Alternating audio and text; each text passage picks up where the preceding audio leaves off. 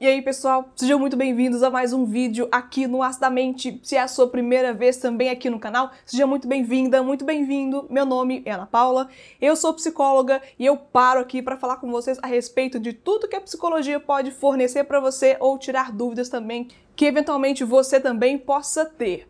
E hoje eu estou aqui junto com vocês para tirar a dúvida de um inscrito que quer saber se fazem mais terapia as mulheres ou se são os homens. Qual que é a nivelação desse tipo de presença feminina ou masculina nos consultórios de psicologia? Se esse é um assunto que te interessa falar a respeito disso, Fica nesse vídeo até o final, se inscreve se não é inscrito, comenta aqui a sua opinião ou a sua vivência e já encaminha esse conteúdo para outras pessoas que também, como você, gostam de falar sobre psicologia, porque hoje nós falamos mais sobre isso.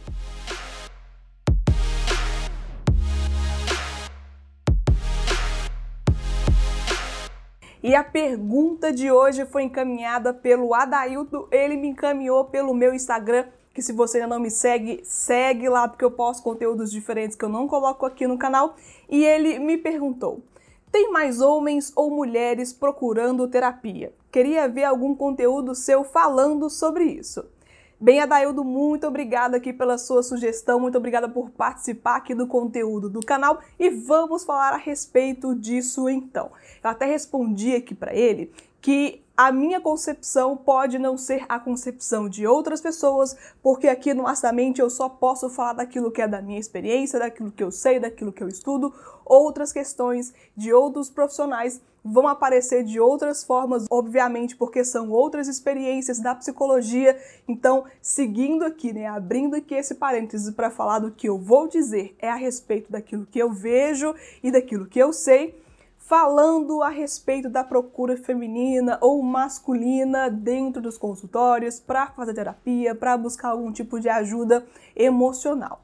Eu acho que isso é uma questão até geral em questão mesmo de procura pela saúde, pelo bem-estar físico, emocional, qualquer outro tipo, acredito que as mulheres elas sempre são um pouco mais ativas, elas consideram sim um adoecimento muito mais facilmente do que os homens, pelo menos na maioria das vezes. As mulheres têm um pouco mais de cuidado com si e até com outros também, e faz parte desse senso comum perceber que as mulheres elas são mais presentes em clínicas, em hospitais, nos médicos, buscando saúde, a maioria também se preocupando com questão de preservar um pouco da sua saúde ao invés de cuidar só quando está adoecendo realmente. Então fica um pouco mais simples até de responder que as mulheres elas estão mais presentes sim na minha experiência de vida como psicóloga, mas isso também não quer dizer que não tenham homens participando também desses processos. É claro que essa leitura aqui é uma leitura muito binária, não é? De homem ou de mulher.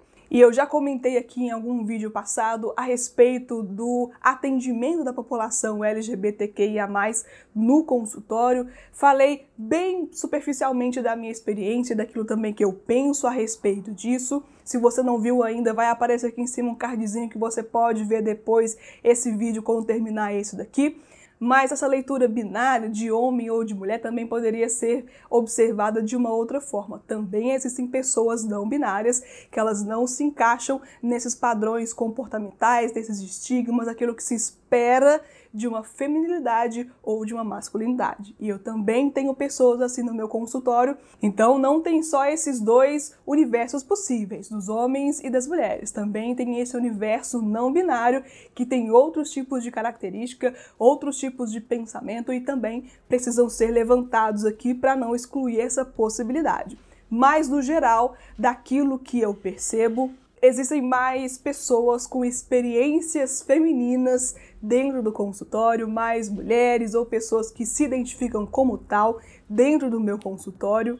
É, a gente pode pensar em diversas outras formas de observar esse tipo de fenômeno também, que não apenas o cuidado da mulher consigo e com os outros, que já é uma coisa cultural, que já é uma coisa que basicamente já se espera, mas a gente pode pensar em outras formas também de observar isso.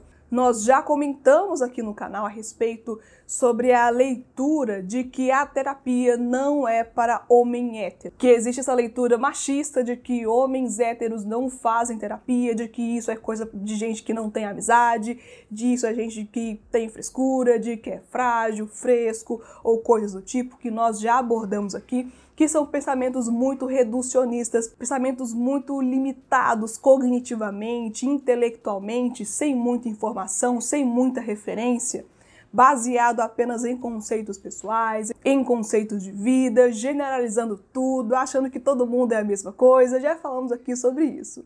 É perceptível sim que esse tipo de discurso tem impacto nas pessoas que podem procurar psicoterapia, tanto pela demora ou tanto mesmo pela exclusão da possibilidade por alguns homens que acham que aquilo não é para eles ou que acham que isso não existe. E essa opção também é muito engraçada, né? Como assim que a saúde mental não existe? Como assim que não é necessário se preocupar com a saúde da mente? Isso é realmente muito muito estranho, muito curioso até. Mas existe essa leitura limitante que pode impedir que homens procurem atendimento, seja por ter vergonha, por ter medo, de achar que outras pessoas vão pensar alguma coisa, ou de estar enlouquecendo, que psicólogo é para louco, esse tipo de coisa que na minha experiência de vida profissional, eu acredito que as mulheres quebram muito mais fácil esse tipo de pensamento, ou elas não se importam tanto com isso e aceitam bem mais a ajuda de uma outra pessoa do que essa questão mais do masculino mesmo. Mas isso é a minha experiência profissional que está dizendo. Mas isso tudo, essa leitura do preconceito, dessa visão limitada, de ideias de pouca informação também, a gente pode perceber que homens, eles tendem um pouco mais a ir postergando, empurrando com a barriga, e aí na hora que já viu tá tudo mais ou menos, tudo mais limitado, fragilizado, e aí sim que é necessário buscar uma ajuda, buscar uma intervenção. E aí pode parecer muitas vezes que procurar por um psiquiatra é menos vergonhoso do que é um psicólogo, que teoricamente é uma questão que vai levantar ainda mais da fragilidade daquela pessoa. Tem várias questões, tem vários medos, vários receios. Eu acredito, já falei isso aqui no canal, que na maioria das vezes isso vem através de falta de informação ou de informação incompleta, informação incorreta. Por isso que é importante dizer disso, por isso que é importante falar da psicologia para outras pessoas, para quebrar esses paradigmas, quebrar essas ideias que afastam pessoas de buscar ajuda quando necessário, e aí elas ficam empurrando com a barriga, vivendo mais ou menos, vivendo no sofrimento, não se cura, não se trata e fica tudo daquele jeito e nunca sai nada do lugar, porque é muito difícil em alguns momentos lidar com as próprias questões sozinho. E isso não é um problema problema, não precisa de ser um problema. Mas isso também não quer dizer nada a respeito da qualidade, viu, gente? Quando em tratamento, quando no consultório, quando a pessoa ajuda esse tipo de tratamento, de acompanhamento profissional especializado, eu percebo que não existe nenhuma diferenciação de qualidade, nenhuma diferenciação de seriedade. Isso não depende de questão de gênero a entrada sim tem um pouco essa discrepância de quantidade, mais de qualidade na prática, naquilo que eu percebo, não existe nenhum tipo de diferença. Então, só tomando aqui esse cuidado das diferenciações, da multiplicidade do universo, que nós não precisamos de enxergar teoricamente, não é? o masculino e o feminino como as únicas possibilidades, também existem outros universos, outras experiências que nós podemos agregar aqui nesse conteúdo, mas na pergunta do Adaildo, eu entendo que existe uma curiosidade sim dele como homem de tentar entender um pouco mais desse processo. E eu sei também que alguns homens entram no processo da psicoterapia também ainda se preocupando com essas questões e ao longo do processo nós tentamos quebrar esses preconceitos e dar mais palco, dar mais visibilidade para aquilo que o paciente traz. Então eu sei que existe isso sim, por isso que eu gostei de trazer esse conteúdo, por isso que eu entendi que é relevante sim discutir isso para outras pessoas que podem pensar o contrário ou que podem pensar que psicoterapia não é coisa para homem ou não é uma coisa útil para qualquer pessoa que não se enquadra em padrões femininos. Eu espero que eu tenha conseguido responder essa questão de uma forma equilibrada, clara, interessante para você também que está aí do outro lado. Participe desse conteúdo deixando aqui embaixo do seu comentário a sua experiência, aquilo que você acha. Se é profissional também, fique muito à vontade para descrever aqui a sua experiência, que com certeza vai ajudar outras pessoas que estão buscando informação a respeito disso e que, como sempre, nós trabalhamos muito melhor juntos do que somente eu falando sozinha aqui para vocês. Eu agradeço muito a você que apoia o canal, se inscreve, curte o conteúdo, comenta a opinião, compartilha para outras pessoas, porque assim o YouTube entende que esse conteúdo é útil e vai continuar distribuindo para outras pessoas que ainda não chegaram aqui no canal. Muito obrigada também a você que ficou aqui até o final e até o próximo conteúdo aqui no Aço da Mente. Tchau, gente!